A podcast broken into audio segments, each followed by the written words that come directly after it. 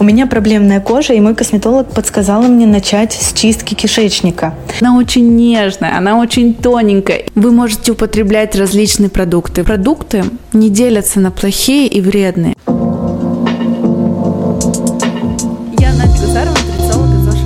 В этом подкасте я буду рассказывать про осознанное питание, нутрицептики, нутрициологию, про специфику работы нутрициолога. И самое главное, я буду говорить про то, как с помощью питания можно улучшить качество своей жизни, продлить активность, продуктивность и энергичность.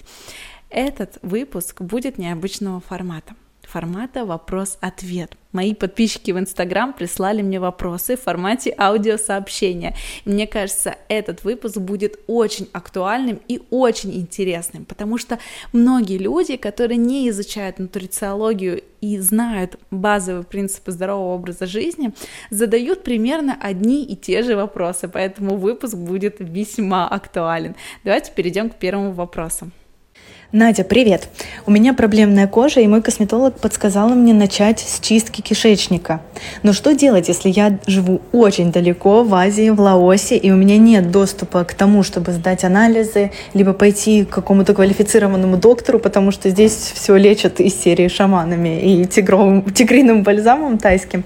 А, могу ли я самостоятельно как-то диагностировать свое состояние, и какие ты рекомендации дашь для той самой чистки кишечника? Я про это ничего ничего не знаю. Вопрос поняла. На самом деле в нашем организме все идеально взаимоустроено. У нас есть естественная система детоксикации организма, наша печень, и токсины выходят через мочу, пот, кал. Поэтому ни в коем случае не нужно очищать свой организм изнутри, кишечник, и многие делают большую ошибку, опасную ошибку, когда начинают чистить свой кишечник с помощью клизм, с помощью слабительных, с помощью клетчатки, овсяных отрубей. Вот представьте, что слабительная либо клетчатка – это как скраб для нашей кожи. То есть если вы будете скрабировать постоянно кожу абразивным таким грубым скрабом, то наша кожа, она будет краснеть, она будет а, истончаться, она будет а, повреждаться, будут какие-то царапины на ней. То же самое и со слизистой оболочкой кишечника. Она очень нежная, она очень тоненькая, и с ней нужно максимально быть нежным, заботливым и аккуратным, и ни в коем случае не практиковать слабительные, не практиковать клизмы и не злоупотреблять грубой клетчаткой. Для того, чтобы улучшить состояние кожи, действительно нужно улучшить состояние микрофлоры кишечника. Действительно есть такая прямая взаимосвязь. И самый лучший способ очистить кишечник – это улучшить желчеоток и добавить разнообразную клетчатку в свой рацион. Давайте расскажу по порядку. То есть для того, чтобы простимулировать желчеоток, потому что желчь, она санирует кишечник, убивает патогены, убивает бактерии различные и нормализует микрофлору. Для нормальной стимуляции желчеотока и нормальной реологии желчи нужно пить достаточное количество воды, около 2 литров. А, это индивидуальный такой вопрос. И еще нужно добавлять в каждый свой прием пищи клетчатку и жиры. То есть это обязательно. То есть в ответ на жиры и клетчатку стимулируется желчеоток.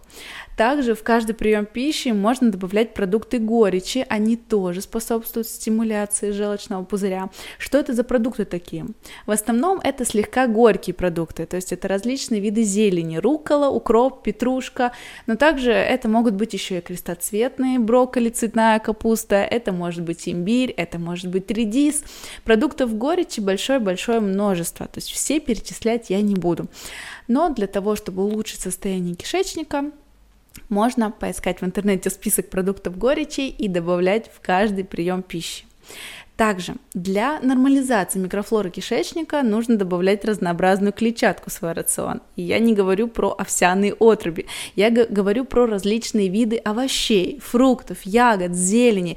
И очень важно действительно делать разнообразие. То есть мы не едим постоянно огурцы и помидоры, мы устраиваем разнообразие для того, чтобы обогатить микрофлору кишечника. Также на появление акта может еще влиять инсулинорезистентность, потому что при повышенном уровне инсулина стимулируется выработка андрогенов.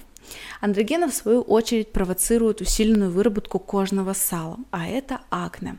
И в этом случае нужно снижать уровень инсулина в крови, то есть убирать лишние перекусы, постоянные перекусы и кофе с молоком, чай с молоком, капучино, латте, это все тот же самый перекус, то есть мы это все убираем. Также есть такая прямая взаимосвязь употребления продуктов с высоким гликемическим индексом и появления акне. Поэтому отследите у себя реакцию на те или иные продукты с высоким гликемическим индексом. Что это за продукты такие? То есть это продукты, богатые сахаром, молочные продукты, глютеносодержащие продукты, любые переработанные продукты, хлебцы, полуфабрикаты, колбасные изделия отследите свою реакцию, потому что на некоторые продукты с высоким гликемическим индексом у вас, у вас могут появляться акне. Также на появление акне очень сильно влияет стресс.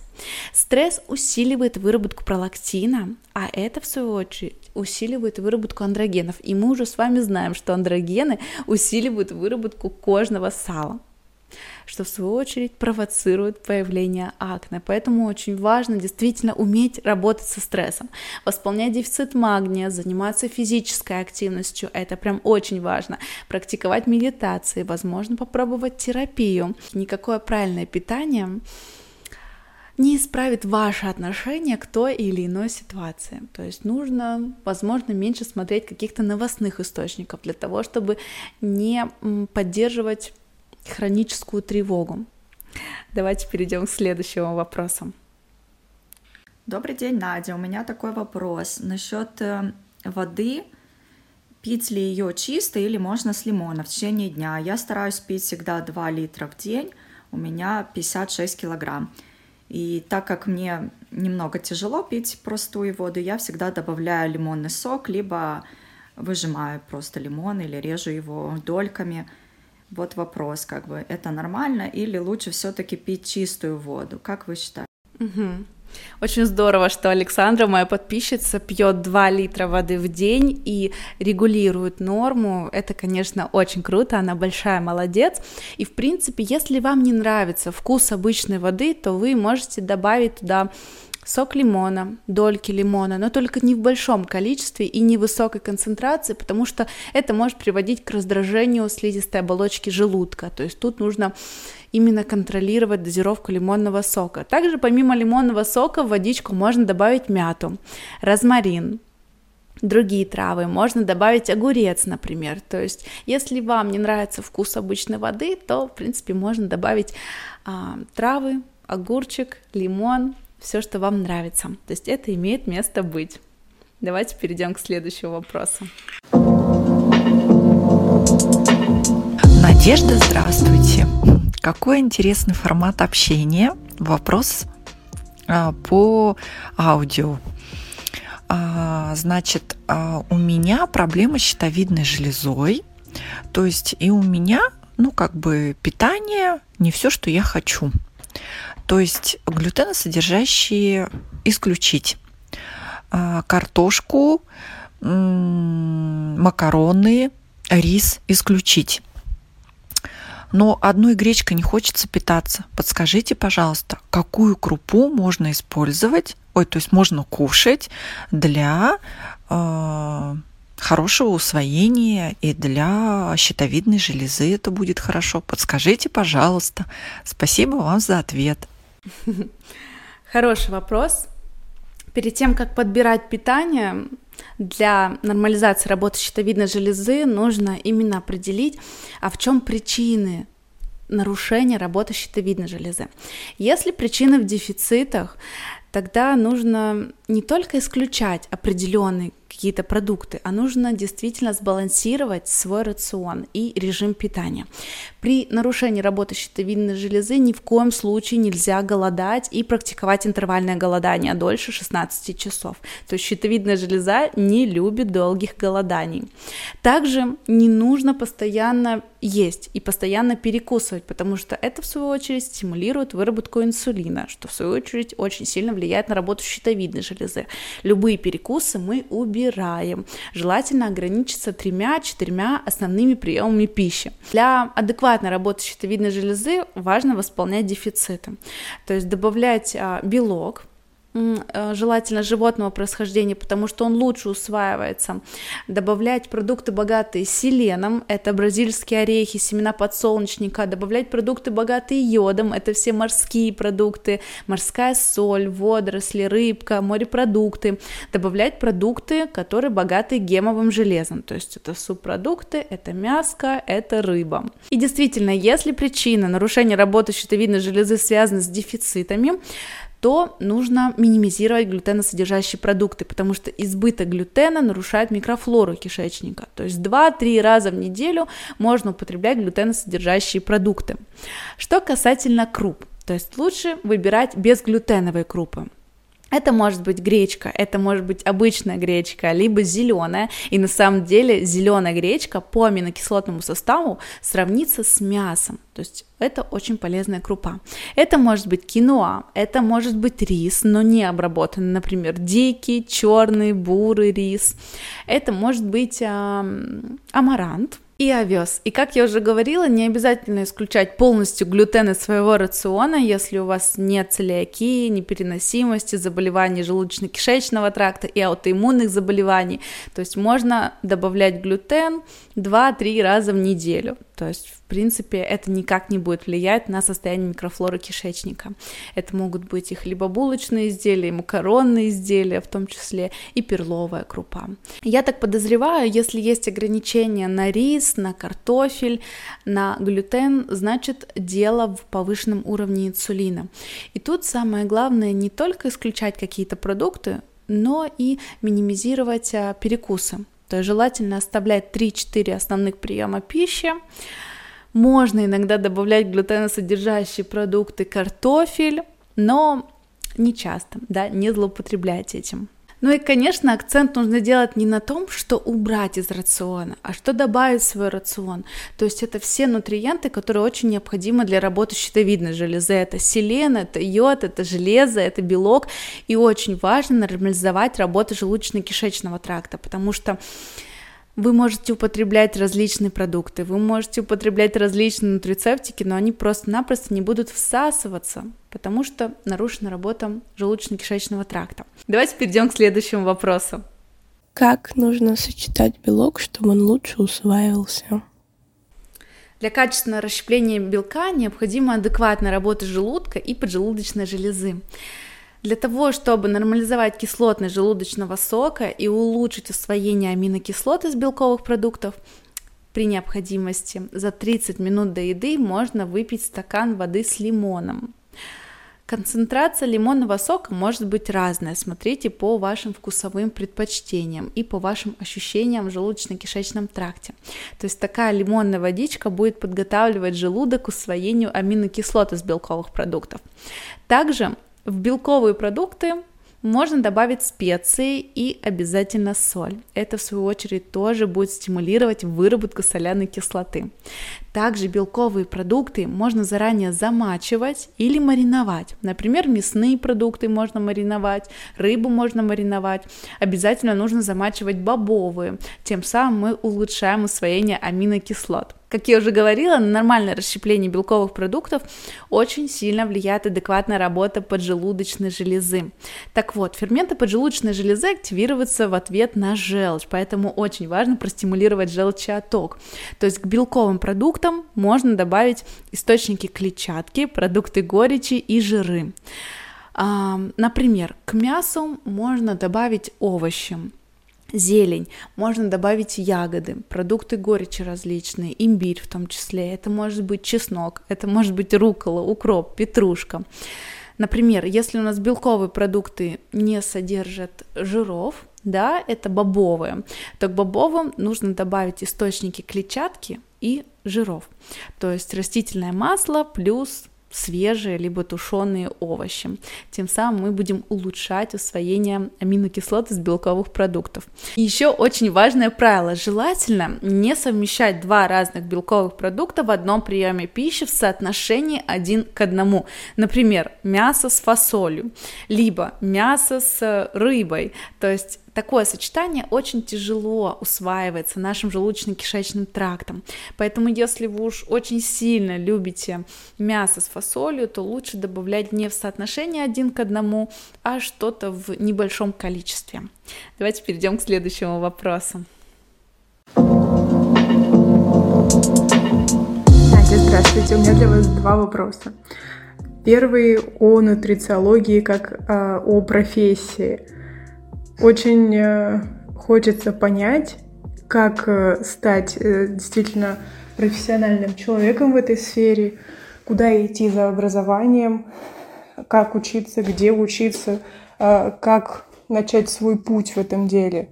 Это очень интересная профессия, очень хотелось бы понять.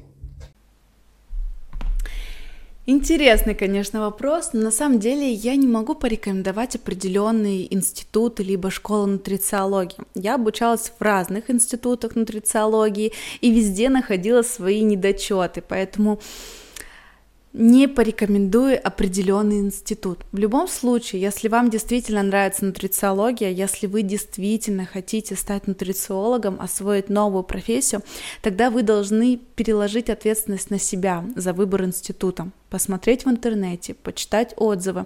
То есть тут действительно нужно взять ответственность на себя. На самом деле осваивать новый навык, новую профессию, это всегда страшно. Ты никогда не будешь уверен в том, что ты делаешь все правильно. В особенности, если ты осваиваешь какой-то новый навык, делаешь что-то для себя непривычное. То есть страх будет всегда. Страх перед неизвестностью будет всегда, потому что мы же не знаем, что будет в будущем. Тут нужно успокоить немножко свой тревожный мозг и прислушаться к себе, к своей интуиции. А действительно ли вам это нравится? Действительно ли вы хотите поменять да, свою профессию, свою жизнь, освоить новый навык. И, конечно, для того, чтобы развивать свои знания, свою экспертность, очень важна практика и очень важен опыт. Нужно проходить постоянно какие-то дополнительные обучения, и не нужно бояться пробовать и экспериментировать, например, проводить какие-то бесплатные консультации, либо консультации за условную цену, да, для того, чтобы понимать именно специфику работы. И в идеале лучше обратиться к какому-нибудь ментору или наставнику, опытному нутрициологу, который расскажет, как надо, который тебе поможет, потому что перенять опыт другого человека намного быстрее, нежели самому нарабатывать этот опыт. Так, перейдем ко второй части вопроса. Второй вопрос связан с расстройствами пищевого поведения. Я знаю, что на это влияют во время психотерапии, и это уже другой вопрос немного. Но есть ли какие-то рекомендации по питанию для людей, у которых такие эмоциональные срывы происходят? Или из-за этого, или, например, из-за каких-то эмоциональных проблем есть э, проблемы с питанием, которые тянутся долгие годы? Вот. Как-то, возможно, корректировать, может, Конечно, расстройство пищевого поведения, нарушение пищевого поведения прежде всего связано не с питанием, а с ментальным состоянием. Тут нужно развивать эмоциональный интеллект, то есть тут нужно понимать, а что я чувствую, а что я испытываю. И, конечно, в случае эмоционального передания, в случае срывов нужно прям разбирать каждый отдельный случай, разговаривать с каждым отдельным человеком, потому что причин большое-большое множество. Но я могу дать один даже два совета. То есть первое, что вы должны сделать, это убрать любые ограничения в еде. Но питание должно быть максимально осознанным. То есть вы съели свою любимую еду, да, вкусняшку, и вы должны проанализировать состояние желудочно-кишечного тракта. Есть ли у вас тяжесть в животе, есть ли у вас вздутие, например, чувство распирания в кишечнике. То есть и выбирать продукты, которые больше всего нравятся вам и вашему желудочно-кишечному тракту, потому что на самом деле потребность каждого человека не в сладком, а в цельных, нутритивно плотных продуктах. это действительно потребность каждого. Но если мы ограничиваем себя в еде, в сладостях, в каких-то вкусных продуктах, то мы начинаем концентрироваться на этих продуктах, а как говорится, запретный плод сладок. И второй совет – это нужно правильно себе цели поставить человек очень часто делает ошибку при постановке целей и акцентируется на вопросе «как?». А как мне похудеть? А как мне быть счастливым? А как мне быть здоровым? Но нужно акцентироваться на вопросе «зачем?». А зачем мне похудеть?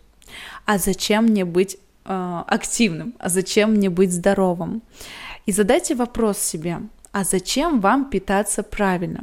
и пропустите этот вопрос через пять раз зачем. Приведу пример. Надя, а зачем тебе питаться правильно? А для того, чтобы быть активной. А зачем тебе быть активной? А для того, чтобы много успевать. А зачем тебе много успевать? А для того, чтобы реализовывать свои планы, цели, для того, чтобы жизнь была активная и было что внукам рассказать. И вот эта вот конечная цель она будет истинной, и она будет служить вам долгой мотивацией. Для чего мы ставим цели? Дело в том, что продукты не делятся на плохие и вредные. Продукты делятся на те, которые подходят вашим целям, истинным целям, и которые не подходят вашим целям. И когда вы будете делить продукты на те, которые подходят вашим целям и не подходят вашим целям, вы не будете акцентировать свое внимание на запретном плоде и не будете переедать там сладким, мучным, жирным, а вы будете выбирать продукты, которые действительно подходят вашим целям. Но нужно правильно их поставить, то есть пропустить через пять раз зачем. И, конечно, питание это не только белки, жиры, углеводы и клетчатка. С помощью еды мы себя успокаиваем, утешаем. С помощью еды мы снижаем тревожность. Еда может служить для нас психологическим паттерном. И в этом подкасте я как раз-таки буду говорить про баланс, про то, как найти ту самую здоровую стройность и обрести гармоничные отношения с едой. Делай репост, если тебе понравился этот выпуск, подписывайся на канал. До скорых встреч!